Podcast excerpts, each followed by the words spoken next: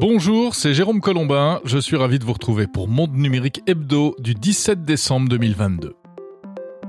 Cette semaine, on va revenir sur l'innovation de cette fin d'année, l'intelligence artificielle ChatGPT. Une vraie révolution, nous dira mon invité Denis Malingro. J'ai passé cinq jours à tester l'outil au travers de quelques 250 requêtes. Et ma conclusion, c'est en effet de penser que nous avons là ce que certains appelleraient le fameux game changer. On va parler d'un phénomène en plein boom, le smishing, les arnaques par SMS. Comment les repérer, comment s'en protéger? On verra ça avec Benoît Grunemwald, spécialiste cybersécurité chez EZ, partenaire de Monde Numérique. Toute personne qui a un numéro de téléphone et donc a fortiori un, téléphone ou un smartphone est potentiellement victime de, de smishing. Enfin, le métavers, ce n'est pas seulement pour le grand public, c'est aussi pour les entreprises et notamment pour l'industrie. En tout cas, c'est la conviction de Microsoft. On verra quelle est la stratégie du géant américain en la matière. Monde numérique, Jérôme Colombin. Et avant toute chose, sachez qu'il n'y aura pas de monde numérique la semaine prochaine. On va marquer une pause le temps des fêtes de fin d'année. Mais malgré tout, on ne pouvait pas se quitter comme ça et je vous ai préparé une petite surprise une série spéciale de Monde Numérique consacrée aux innovations qui ont particulièrement changé nos vies. L'écran tactile, le cloud, le MP3, l'imprimante jet d'encre ou encore la géolocalisation, six avancées technologiques majeures pour cette série intitulée tout simplement Ces innovations qui ont tout changé. On reviendra dessus en détail avec des spécialistes. Vous entendrez notamment Luc Julia, l'inventeur de Siri, le journaliste Olivier Frigara ou encore Lionel Costa du Labo FNAC qui nous expliqueront en détail comment ces innovations ont changé nos le cloud a eu beaucoup de gens qui étaient très intéressés à partir du moment où effectivement on pouvait commencer à stocker les photos. Il faut se souvenir euh, qu'à l'origine les smartphones étaient tactiles mais nécessaient l'usage souvent euh, d'un stylet. On pouvait se dire euh, de l'espace, on me dit où je suis sur la planète Terre. Il y a un petit côté, voilà, nous sommes tout petits dans ce monde-là et on... Une série exceptionnelle donc pour la fin de l'année en partenariat avec la marque Epson et comme c'est exceptionnel, eh bien, la diffusion le sera également puisque les six épisodes seront mis en ligne tous en même temps le 23 décembre, juste avant Noël. Rendez-vous donc vendredi prochain pour découvrir ces innovations qui ont tout changé.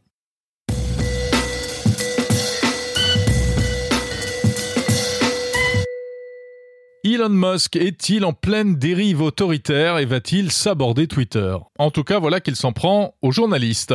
En cette fin de semaine, Twitter a purement et simplement fermé le compte de plusieurs journalistes américains, notamment des journalistes de CNN, du New York Times et du Washington Post dont les comptes ont été purement et simplement fermés.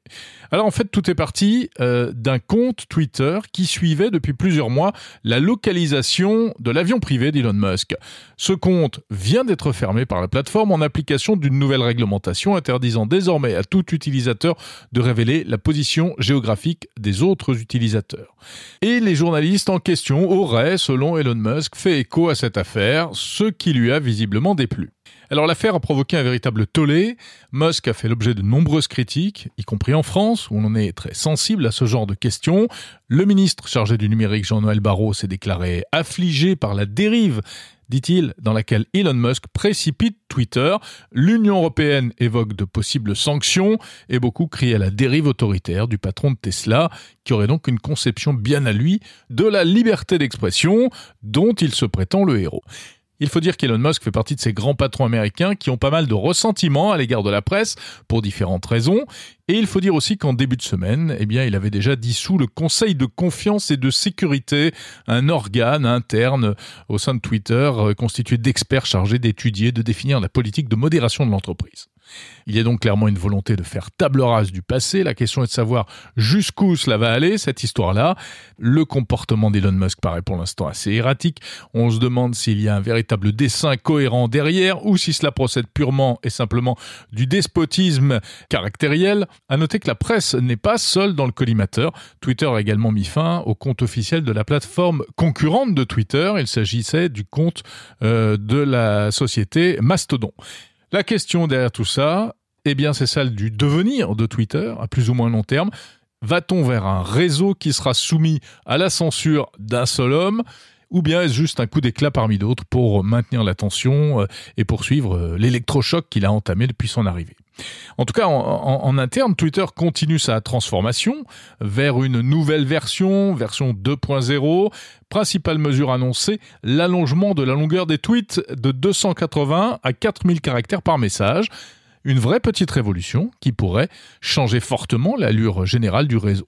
Twitter, plateforme de microblogging, va-t-il devenir une plateforme de blogging à part entière? 4000 caractères, c'est l'équivalent d'un long article. En fait, ça permettrait d'éviter les threads, ces fils de tweets postés par euh, un utilisateur, par exemple, pour développer un sujet en particulier. Mais surtout, avec 4000 caractères, Twitter se poserait en concurrent de Facebook et aussi du réseau professionnel LinkedIn. Pour mémoire, initialement, les tweets faisaient 140 caractères au début, hein, c'est-à-dire la taille d'un SMS, puis ils sont passés à 280 caractères en 2017, Petite révolution à l'époque qui avait suscité d'ailleurs beaucoup d'inquiétudes, et puis finalement tout le monde s'y est fait, et on n'imagine pas aujourd'hui revenir en arrière. Ils ont pour nom ChatGPT, Stable Diffusion, DALI, Lensa ou encore Down. Tous ces programmes font beaucoup parler d'eux en ce moment. Ils ont une particularité commune. Ils utilisent tous de l'intelligence artificielle générative. Ce sont des programmes qui permettent de générer des textes ou des images. Et si l'on devait retenir une particularité de cette fin d'année 2022, eh bien, ce serait sans doute le boom de ces applications mobiles et de ces services en ligne basés sur des IA génératives.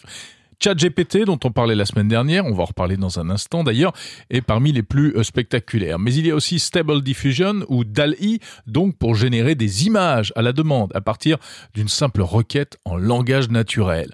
Sans doute la terreur des illustrateurs professionnels car ils permettent de générer toutes sortes d'images. Et puis dernière en date, une application qui fait beaucoup parler d'elle en ce moment, elle s'appelle Lensa. C'est une appli sur smartphone qui s'appuie sur euh, l'intelligence artificielle Stable Diffusion.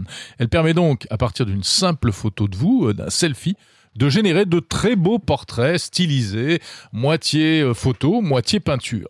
C'est séduisant, ça cartonne, avec des millions de téléchargements et des millions de requêtes. Mais attention, car euh, il faut préciser deux trois petites choses. D'abord, c'est payant, environ 40 euros par an. Ensuite, cela pose des questions de droit d'auteur, car apparemment le programme pour euh, apprendre à dessiner euh, se serait inspiré de véritables œuvres d'art disponibles en ligne sans aucun accord des, des artistes concernés. Donc des problèmes de plagiat. Enfin, l'appli est accusée de reproduire des stéréotypes physiques, surtout pour les femmes, par exemple en produisant des images euh, avec des tailles euh, affinées euh, à l'extrême ou des peaux très blanches ou même des représentations de corps dénudés, c'est-à-dire que certaines utilisatrices ont fourni des images d'elles qui n'étaient pas du tout dénudées et se sont retrouvées mises en scène dans des images avec les seins nus par exemple. Quant aux hommes, ils auraient droit eux aussi à des stéréotypes en étant représentés, par exemple en belle tenue de cosmonaute. En tout cas, euh, c'est vraiment l'un des faits majeurs de cette fin d'année. Donc ces IA génératives, de l'IA à tous les étages, on a certainement franchi un cap technologique dans ce domaine, mais on voit d'ores et déjà aussi toutes les limites de ces outils et surtout les risques de dérive qui nécessiteront sans doute dans le futur de penser à instaurer certains garde-fous.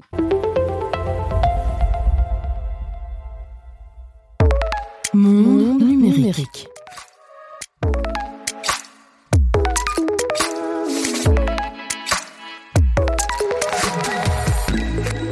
Monde numérique, l'hebdo, chaque samedi, des news, des actus et des invités, des interviews. C'est tout de suite. On va parler euh, dans un instant de ce phénomène euh, en plein boom, le smishing, les arnaques aux faux SMS. On va parler également de métavers. Et oui, un mois sans métavers, ce n'est pas un mois de tech normal. On verra ça avec Microsoft qui habille euh, d'une notion de métavers toutes sortes de technologies pour les entreprises. Mais avant cela, je vous propose de revenir un peu sur le sujet qu'on évoquait déjà la semaine dernière, c'est celui de l'intelligence artificielle ChatGPT, car on n'a pas fait le tour de cette question fascinante, sans doute l'une des plus intéressantes de cette fin d'année. On voit ça avec mon premier invité de la semaine. Bonjour Denis Malingro. Bonjour Jérôme. Vous dirigez une entreprise de conseil en gestion d'identité numérique à Bruxelles et vous êtes surtout un, observateur euh, avec une, grande expertise des, différents euh, phénomènes liés au numérique. Vous intervenez dans différents médias en Belgique, etc. Vous avez testé ChatGPT de manière assez approfondie pendant euh, plusieurs jours. Qu'est-ce que vous en retirez comme expérience et comme, comme impression? Alors, comme beaucoup d'entre nous, je pense, la première impression, c'est la fascination. Euh, ma première réaction était de me dire, sommes-nous là en présence d'un phénomène de type euh, Face App, vous vous souvenez, hein, l'application pour vieillir le visage, ou, Pokémon, c'est-à-dire un, buzz comme on en attend aujourd'hui, ou euh, avons-nous une réelle solution? Avons-nous quelque chose de potentiellement transformateur? J'ai passé cinq jours à, tester l'outil, donc entre, le 7 et le 12 décembre dernier, et j'ai essayé de retourner l'outil de multiples manières possibles au travers de quelques 250 requêtes. Et ma conclusion, qui a été d'ailleurs ma première impression, mais que nous devrons, je pense, tous vérifier dans le temps long, euh, c'est en effet de penser que nous avons là euh, ce que certains appelleraient le fameux game changer. Euh, la dernière fois qu'une technologie m'a donné une impression comme celle que la nouvelle version de GPT, donc la 3.5 euh, ici, me donne, c'est la dernière fois que j'ai eu cette impression, c'était pour le, protocole Bitcoin mhm. en 2008. Pour quelle raison? Qu'est-ce qui vous a euh, le, plus interpellé? Première chose qui, que j'ai voulu vérifier, c'est ma capacité à faire passer un test de Turing. Donc à créer cette confusion entre euh, la machine et l'homme. Nous avons dans un groupe Signal, euh, la messagerie, euh, un groupe dédié à diverses actualités au sein de la famille, et j'ai voulu prendre part à un débat que nous avions, comme nous avons des temps en famille, sur sur sur le sujet de TikTok. Et sans prévenir les membres de ma famille, j'ai commencé à répondre à une discussion qui était en cours en utilisant uniquement les réponses de ChatGPT. Et j'ai réussi non seulement à me faire passer pour étant euh, le rédacteur des réponses auprès euh, de l'un de mes frères avec qui cette conversation avait eu lieu. Mais non seulement mon frère a passé ce test de Turin, mais l'une de mes sœurs, nous sommes une grande famille ici, euh, a, a, remonté le fil de la conversation plus tard dans la journée en likant mon contenu et en apprenant, euh, une fois que j'ai révélé le subterfuge, qu'elle également euh, avait passé le test de Turin. Donc cette petite expérience m'a montré rapidement un double test de Turin au sein d'une conversation. Rappelons, ça veut dire qu'elles se sont laissées berner en quelque sorte, c'est-à-dire qu'elles pensaient que euh, votre frère et votre sœur pensaient que c'était vous qui parliez, que c'était un être humain. Tout à fait. Alors, j'ai donc réussi un double test de Turin euh, au sein de ma famille même, ce qui m'a rapidement laissé penser que j'avais là un outil qui, comme vous l'avez remarqué, euh, Jérôme, nécessitait de passer quelques heures et de réellement comprendre les enjeux en cours. Hmm. Euh, alors, vous l'avez euh, poussé un peu dans ses retranchements dans d'autres euh, d'autres manières? Oui, je dirais qu'il y a différents éléments qui m'ont interpellé. le premier, peut-être le, le, plus évident, c'est la question de la vulgarisation. J'ai voulu voir dans quelle mesure ChatGPT peut nous aider à vulgariser des concepts parfois complexes. Et n'y a-t-il pas dans ce dans cette société numérique peut-être plus complexe que pour le grand public que de vulgariser le sujet Bitcoin, par exemple. Donc, ma toute première requête euh, en utilisant ChatGTP, ça a été de demander euh, de de m'expliquer Bitcoin à un enfant de 5 ans. Et je dois reconnaître que la réponse a été euh, assez fascinante, je l'ai trouvée euh, très convaincante. Voilà un premier axe qui est celui de, de la vulgarisation. Bon, j'ai parlé de la vulgarisation, on pourrait parler de la synthétisation. Très concrètement, en matière de synthétisation, j'ai euh, pris le contenu textuel pour un tweet que j'avais rédigé et j'ai demandé à ChatGPT de me raccourcir cette phrase textuelle. Et la réponse qui m'a été fournie a été très convaincante, ce qui me laisse penser, dans cette version, voire dans des itérations futures, que nous allons là avoir une capacité à synthétiser euh, des tweets, des articles de presse, des livres. Je vous parle pas des enjeux en termes de, euh, d'éducation, euh, de, plagiat et autres. Mais donc, la, la, question, je pense, de la synthèse est un deuxième argument intéressant la création également. La création, euh, vous en avez beaucoup parlé euh, dans le dernier épisode qui évoque déjà ChatGTP. Euh, GPT, GPT, Denis. GPT, tout à fait. la question de la création est intéressante. Vous l'avez évoqué dans votre dernier épisode, hein, pour créer des poèmes, des chansons. Ce qui est intéressant, c'est quand on combine les outils. Je vous donne un cas pratique. J'ai demandé à, à ChatGPT de me créer le euh, un, texte pour une chanson de rap avec un, refrain et trois paragraphes.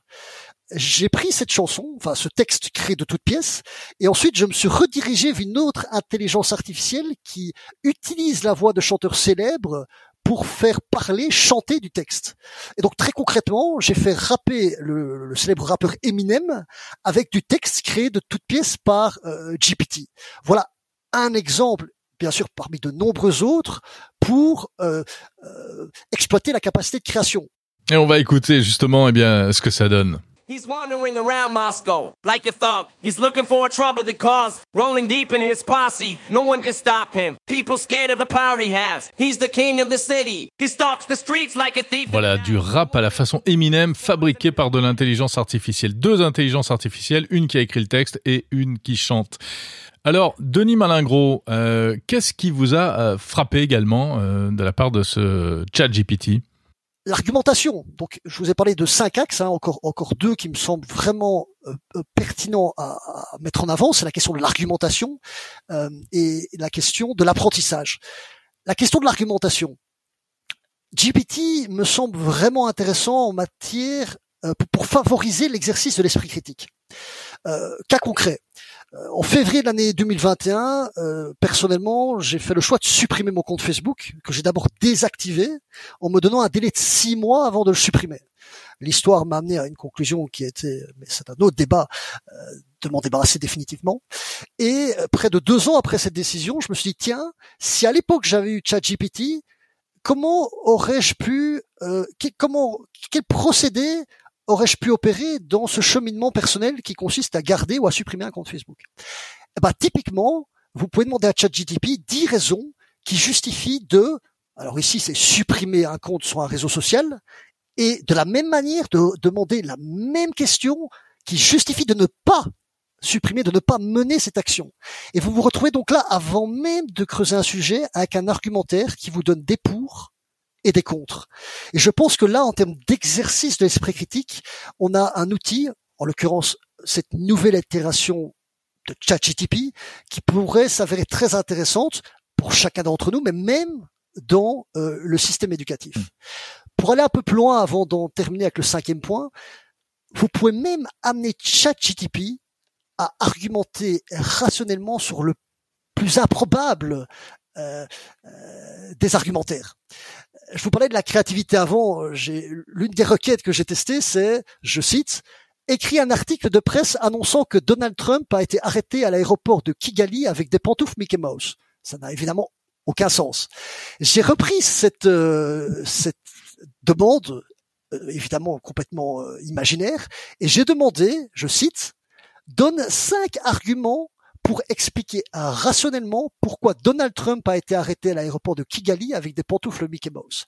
Eh ben, quand vous demandez à la machine d'argumenter sur quelque chose d'aussi farfelu, il est capable de vous parler des lois en vigueur au Rwanda, des questions de contrefaçon et d'utilisation de produits sous licence. Ce qui est quand même absolument euh, stupéfiant. Bref, je vais pas m'éterniser sur ce dernier point, mais comprenez en synthèse une chose, ChatGPT a une capacité à nourrir euh, les débats et à favoriser l'exercice de l'esprit critique, je pense, de manière euh, très intéressante. Alors c'est intéressant parce que selon vous, euh, avant de parler d'effets pervers et de risques, euh, eh bien on peut envisager d'ores et déjà presque un côté positif, hein, une espèce de, confrontation intellectuelle avec cette intelligence artificielle pour arriver à finalement mieux s'en protéger aussi. Donc c'est plutôt positif. Alors je crois que c'est pas tout, hein. Euh, Denis Malingro, vous avez également, pour vous, il y a aussi une dimension euh, apprentissage. Hein. Je pense que ChatGPT peut nous aider pour euh, apprendre de nouvelles choses. Euh, trois exemples euh, que j'ai testés à titre personnel, c'est l'apprentissage de nouveaux vocabulaires. En tant qu'amoureux de la langue française, en tant que bibliovore, j'aime toujours chasser les nouveaux mots. Ben, typiquement, vous pouvez demander au quotidien, voire même l'automatiser, hein, à ChatGPT de vous fournir un nouveau mot de vocabulaire dans une langue donnée avec sa définition. Ou mieux encore, vous pouvez essayer de creuser les méandres de l'histoire, notre histoire euh, commune au sein d'un pays, mais aussi l'histoire lointaine. Par exemple, le 7 décembre, j'ai testé la requête suivante. Euh, que s'est-il passé? Donc j'ai pris la date du jour, hein, le 7 décembre. Ensuite, j'ai pris une année au hasard, 1592. Et puis j'ai pris un pays au hasard, l'Ouganda. Que s'est-il passé le 7 décembre 1592 en Ouganda? Et vous retrouvez certes avec une requête tout à fait exotique, vous allez récupérer là une information qui va vous permettre euh, d'avancer dans le domaine de l'apprentissage. Voilà, je ne vais pas aller plus loin, mais comme vous voyez, ces cinq angles, parmi d'autres, laissent penser, mais seul le temps et le recul nous permettront d'y répondre, que nous avons là une itération euh, technologique d'importance. Merci beaucoup, Denis Malingros observateur euh, avisé et, au regard aiguisé euh, sur euh, toutes les technologies numériques et, et, leur impact sur les sur les sociétés. Vous étiez en ligne avec nous depuis Bruxelles. Merci.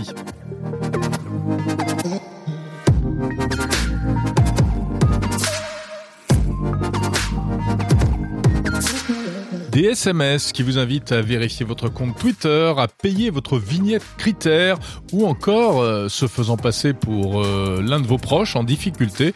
On a tous reçu ça au moins une fois, l'un de ces SMS piégés qui visent à nous faire cliquer sur des liens frauduleux pour ensuite nous envoyer sur des faux sites web et nous soutirer des données ou même carrément de l'argent. Au Canada récemment, des personnalités se sont fait voler leurs identifiants Twitter et ensuite cela a donné lieu à des escroqueries pour tromper d'autres internautes. Le smishing est un phénomène en plein boom, même s'il n'est pas nouveau. On en parle tout de suite avec notre partenaire cybersécurité.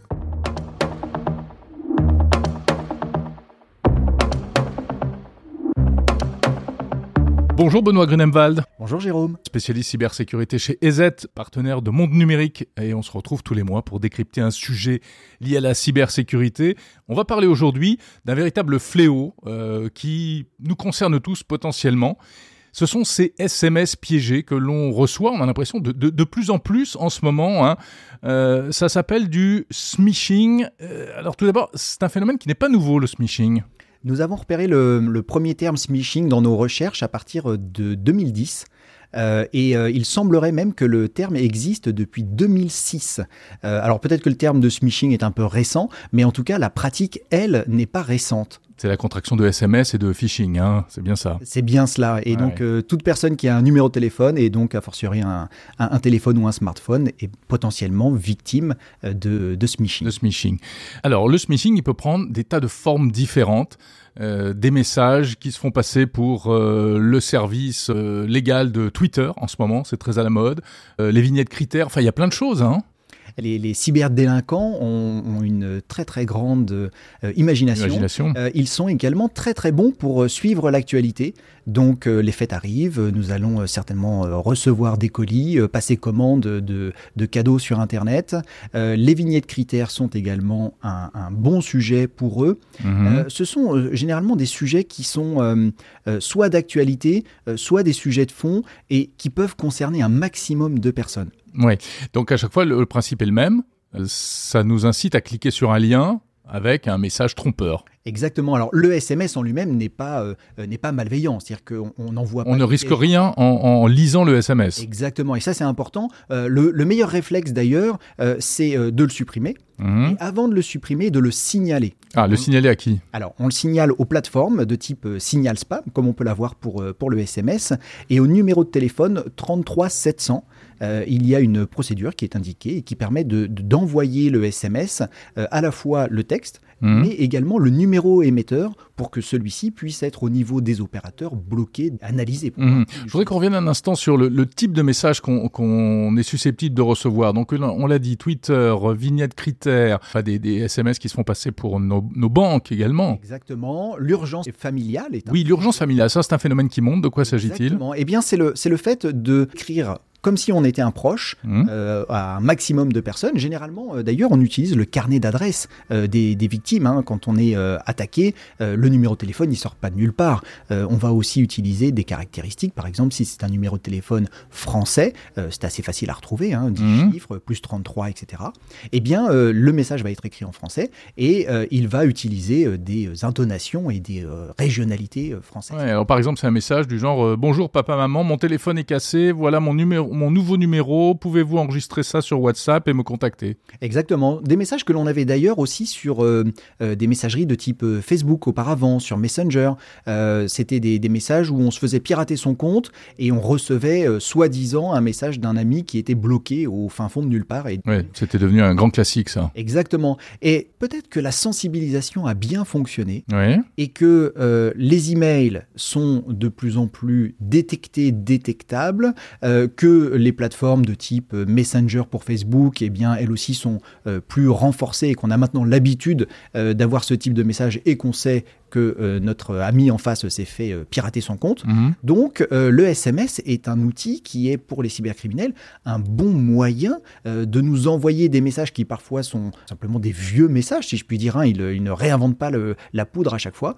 Ils utilisent un moyen différent de nous toucher et un moyen finalement dans le, par lequel on ne s'attend pas à être euh, touché par euh, ce type de message. Alors si on reçoit un message qui nous dit euh, votre abonnement Free ou Netflix a besoin d'être mis à jour et qu'on n'est pas abonné ni à Free ou à un autre opérateur ou à Netflix, là ça met la puce à l'oreille évidemment.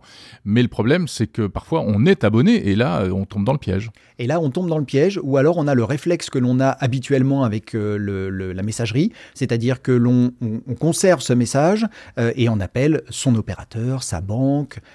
Ça c'est ce qu'il faut faire Exactement. Hein, voilà, c'est ce qu'il faut faire pour euh, détourner, enfin pour se, vérifier, protéger finalement, pour vérifier, que le message est bien authentique, parce que euh, euh, on sait également qu'ils arrivent à usurper les numéros de téléphone. Mhm et ou à utiliser des numéros courts. C'est-à-dire que si vous recevez un email euh, qui vient d'une adresse que vous ne connaissez pas ou qui a l'air euh, euh, bizarre, ou le, le, nom, ce n'est pas un .gouv.fr par exemple, mhm. eh bien vous êtes capable de le repérer. Alors qu'aujourd'hui, quand on reçoit des emails de livraison de colis ou de promotion, eh bien le numéro de l'appelant est un numéro de machine. Mhm. Généralement, c'est 4, 5 chiffres, c'est pas du tout un numéro de téléphone d'une personne.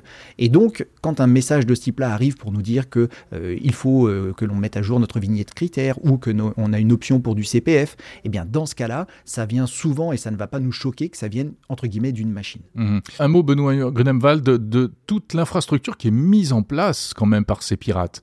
Hein, euh, création du SMS, etc. Puis derrière, il faut que ça suive aussi. Complètement, il faut que ça aille sur des sites internet. Et, on, le voit, euh, nous, dans les, dans, les, dans les rapports que l'on mène euh, chaque, chaque mois, que le nombre de sites internet piratés et donc utilisés à des fins autres que celui pour lequel il a été créé, eh bien, est en forte hausse. et ça, ça sert à héberger notamment les pages sur lesquelles on va aller quand on va cliquer depuis un SMS ou un email d'hameçonnage pour euh, récupérer un vrai formulaire qui va récupérer nos données. Merci Benoît Grunemwald, spécialiste cybersécurité chez EZ.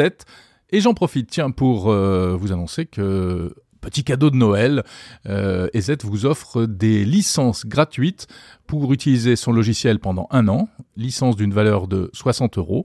Euh, j'ai cinq licences à vous offrir. Pour les gagner, c'est très simple. Vous allez sur le site mondenumérique.info, vous m'envoyez un petit mail via le formulaire de contact et les cinq premiers, eh bien, euh, se verront euh, adresser l'une de ces licences. Merci Benoît. Merci à vous.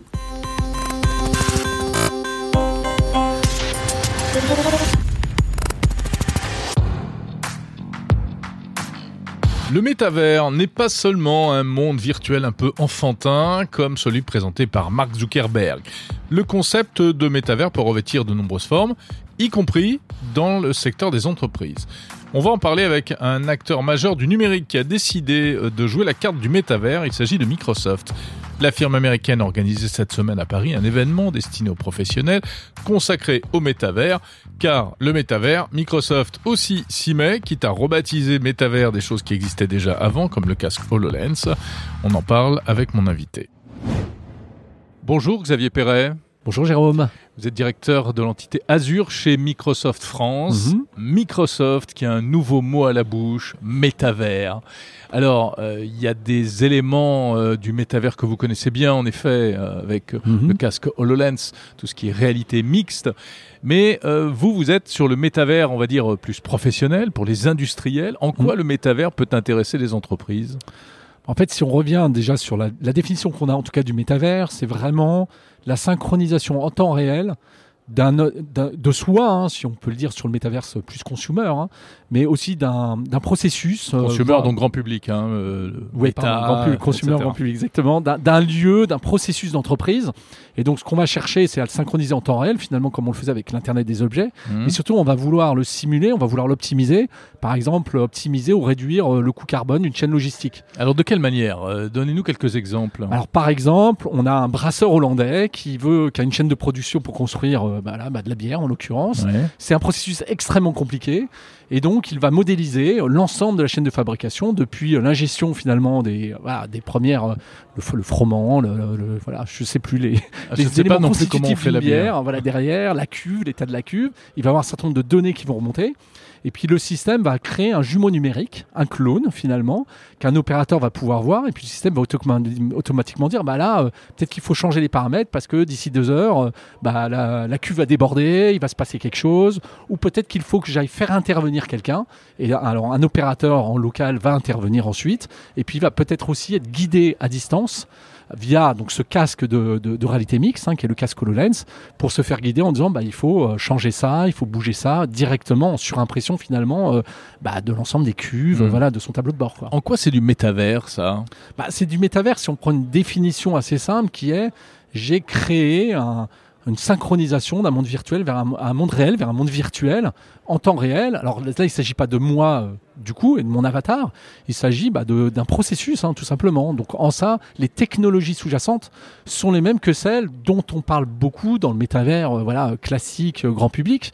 On va trouver finalement, je me synchronise, mais surtout, je peux le simuler, je peux créer mon, mon objet numérique, et puis je peux le voir en trois dimensions. Donc on a bien cette incursion de la trois dimensions voilà, dans voilà euh, l'analyse, la collaboration d'entreprise. Hmm. Euh, vous avez des collaborations également avec Renault, je crois. Ouais, tout à fait, oui. Ça se traduit comment? Ça se traduit, bah, alors avec et aussi avec euh, Alpine, hein, groupe Renault par exemple. Si on se prend le cas de, de, la Formule 1, on va de la même façon. ce qu'il faut savoir sur la Formule 1, c'est que la, donnée est extrêmement précieuse et surtout tout est en temps réel. Le, temps est critique hein. dans, dans, la Formule 1, on le sait bien, chaque milli microseconde compte. Donc on va créer finalement un clone numérique en temps réel bah, de, l'objet qui est la voiture automobile, et puis elle va pareil simuler bah, ce qui va passer pour par exemple optimiser bah, le changement de pneu euh, au bon moment. Euh, que se passe-t-il si je le change? Et puis euh, peut-être mon concurrent va le changer aussi. Donc est-ce qu'il faut que je fasse des médiums, des softs, voilà, des pneus un peu différents? Donc voilà, c'est finalement la création dans un univers virtuel de l'objet qui est en train de bouger voilà, directement pour prendre des bonnes décisions, tout simplement. Mhm. Donc ça, c'est euh, l'univers qu'on arrive à créer dans une entreprise, hein, mhm. avec euh, d'un côté le casque, euh, le lens dont vous parlez, qui permet d'avoir des informations, de visualiser les choses. Derrière, il y a de la puissance de calcul, il y a du stockage, il y a des modèles, il y a des jumeaux numériques. Ça, c'est la dimension cloud. Exactement. Hein, donc chez vous, Azure. Mhm. On est dans les outils Microsoft hmm. et on sait que l'un des enjeux du métavers, ça va être un peu de, s'ouvrir. Comment est-ce que euh, ce métavers, même si j'ai tendance à mettre des guillemets, pourrait euh, s'interfacer avec d'autres euh, d'autres marques, d'autres entreprises, etc. C'est envisageable? Alors oui, complètement. Il y a, plein d'éléments où finalement on, a tout intérêt à ouvrir. Par exemple, si je crée mon avatar moi-même, j'ai tout intérêt à ce que mon avatar puisse être utilisé dans d'autres univers. Je l'ai hmm. créé sur Teams, bah, je veux pouvoir le créer ailleurs.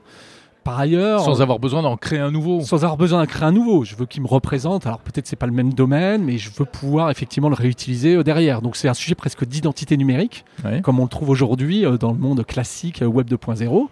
Un autre élément, ça peut être, bah, j'ai une réunion Teams, mais j'ai un casque qui n'est pas un casque XY ou HoloLens tout simplement. Donc est-ce que je peux utiliser le casque de Meta? Bah, Ça tombe bien, c'est l'annonce qu'on a faite il y a quelques semaines, dans lequel on permettait finalement au casque Oculus derrière euh, de Meta de pouvoir euh, s'interconnecter, donc euh, visualiser du Teams tout simplement, directement. Donc on a différents niveaux d'interconnexion derrière. Ce qu'il faut comprendre, c'est que là, on est comme dans, la démarche dans le cloud, c'est-à-dire qu'on est, on est complètement ouvert sur chaque couche technologique mmh. pour justement que l'adoption se fasse, qu'elle soit en entreprise, qui est plutôt notre angle aujourd'hui, ou dans le monde voilà grand public euh, comme euh, on va avoir d'autres acteurs derrière qui se positionnent. Alors l'adoption précisément où est-ce qu'elle en est? Parce que vous montrez un certain nombre d'outils, de, cas d'usage, etc. mais qui sont pas forcément très nouveaux. Euh, est-ce que les clients sont au rendez-vous? Est-ce que de, nouvelles entreprises s'intéressent à ces technologies, comprennent le bénéfice qu'elles pourraient en tirer? Oui alors on va on va trouver une adoption forte ou qui commence à être forte là où justement il y a de la valeur. Donc dans l'industrie lourde, on va dire là où il y a un vrai intérêt euh, par exemple, je suis un opérateur sur une, sur une usine et c'est extrêmement compliqué. J'ai peut-être appris il y a longtemps euh, comment intervenir, mais voilà, une alerte qui apparaît une fois tous les euh, six mois, je suis peut-être pas le plus adapté pour y répondre. Par contre, je suis le seul en local. Bon, bah là, il y a une vraie valeur à directement faire appel à un ami, comme on dirait, donc via le mmh. casque HoloLens, ça s'appelle Remote Assist, et de pouvoir être guidé par un, opérateur niveau 3 qui lui le fait plus souvent parce que peut-être qu'il gère une dizaine, une vingtaine, une centaine d'usines, et donc ce problème-là, il est capable de guider l'opérateur en local. Et donc ça évite que l'opérateur niveau 3, finalement, ait à se déplacer. Mmh. Donc, Pour quel type d'installation, de, par exemple? Donc installation d'usine, on a le cas avec Saint-Gobain, par exemple, on a le cas sur des usines sensibles, voilà, donc plus très industriel, type ces vaisseaux. Mhm. On va trouver ce genre de, cas de cas d'école, tout simplement. C'est un double intérêt. Évidemment, économie de coût, hein, pas de déplacement pour celui du niveau 3, meilleure utilisation de cet expert-là, et puis élimination du coût carbone, qui est complètement revendiqué par ces entreprises aussi. Pourquoi? Où est le coût Où est le, le, le, transport Le transport, j'évite un transport tout simplement d'une personne euh, qui pouvait se déplacer. Euh, avant, elle se déplaçait dans une quinzaine de sites tous les jours bah, tout simplement, elle ne se déplace plus, elle est euh, sur son poste, et puis elle est capable d'intervenir à distance via des opérateurs locaux. Euh, il y a une question alors qui est un peu liée à, tout ça, c'est celle des données, des données personnelles et mhm. la protection des données personnelles, notamment des données des entreprises, avec derrière la question de la souveraineté numérique, hein, c'est un sujet sensible. Bon, bah, Microsoft reste une, entreprise américaine.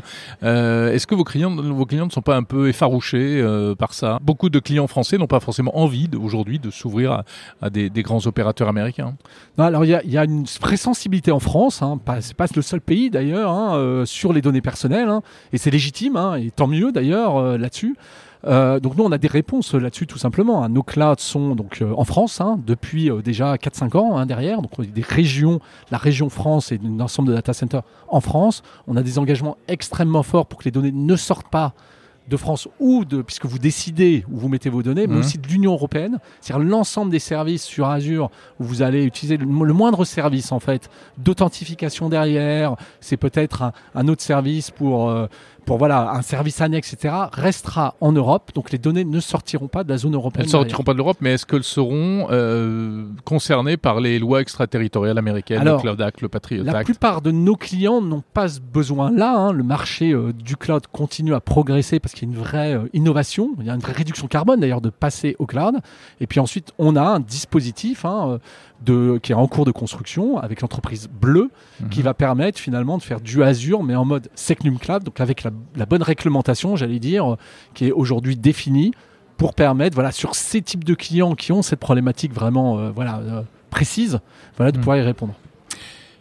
On avait dit un moment que HoloLens avait peut-être un peu de plomb dans l'aile. Mhm. Comment va le casque HoloLens? Est-ce qu'il est toujours parmi les priorités de Microsoft aujourd'hui? Il l'est toujours, c'est-à-dire que pour répondre à votre question, les, les use cases, voilà, les cas, les concrets d'application dont on a parlé, de pouvoir simuler des processus, pouvoir simuler euh, d'une certaine façon, faire de l'assistance à distance, restent des priorités parce qu'ils ont une vraie valeur sur les entreprises. Après, est-ce que c'est via un dispositif de type HoloLens? Oui. Est-ce que c'est via d'autres dispositifs de casque, voire directement depuis mon téléphone? Oui aussi. On a un enjeu aujourd'hui de pouvoir euh, finalement euh, faire cette expérience-là aussi sur plein d'autres devices derrière. En revanche, effectivement, la technologie sous-jacente, c'est celle du cloud derrière sur Azure. Donc on va trouver plein de produits euh, voilà, pour ancrer l'objet dans l'espace, etc. Ce sont des grosses priorités évidemment chez Microsoft. Ce qui veut dire que de toute manière, le chemin du métavers, pour reprendre le mot de, hmm. du point de départ, euh, il est tracé, c'est sûr, mais ce ne sera pas forcément euh, avec le casque HoloLens qui était un peu là pour ouvrir la voie en fait. Il est, il, est, il est, toujours là, il est là aussi pour ouvrir la voie, mais on est Il n'a pas vraiment d'équivalent pour l'instant. Il y a, d'autres cas. Il y a d'autres cas d'école. Il, est probable qu'un jour aussi le, métaverse grand public voilà, probablement suscite de l'adoption sur certaines générations. Et donc là aussi, ce sera peut-être deux dispositifs de casque. Nous, on sera là pour fournir les plateformes technologiques derrière, associées, cloud, euh, tel qu'on vient d'en parler finalement, Très bien, on comprend bien la, stratégie. Merci beaucoup, Xavier Perret, directeur euh, de l'entité Azure chez Microsoft France. Merci, Jérôme.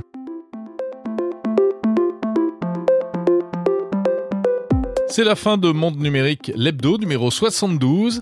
La semaine prochaine, pas de monde numérique, je vous l'ai dit, on va marquer une pause pour les fêtes de fin d'année et on se retrouvera en janvier au CES de Las Vegas avec une surprise. Une surprise, oui, vous pourrez bientôt écouter Monde Numérique d'une autre manière. Vous n'aurez plus forcément besoin de choisir épisode par épisode. On va introduire un peu de, hasard et de continuité dans la diffusion euh, des interviews de Monde Numérique. Je vous annoncerai à la rentrée une grande nouvelle, une innovation pour marquer la troisième saison de ce podcast. Je vous remercie encore pour votre fidélité. Vous êtes de plus en plus nombreux à écouter Monde Numérique. Et en attendant la rentrée de janvier, eh bien surtout, surtout, je vous donne rendez-vous vendredi prochain, 23 décembre, pour la série spéciale Ces innovations qui ont tout changé. Six épisodes exceptionnels, mitonnés aux petits oignons, avec des spécialistes euh, qui vous apprendront des choses que vous ne savez pas forcément sur les technologies qui nous entourent. Voilà, et vous aurez euh, toute la période des fêtes pour euh, écouter ces épisodes tranquillement. Je vous souhaite un joyeux Noël, de très bonnes fêtes de fin d'année, et on se retrouve pour l'hebdo de monde numérique l'année prochaine. Salut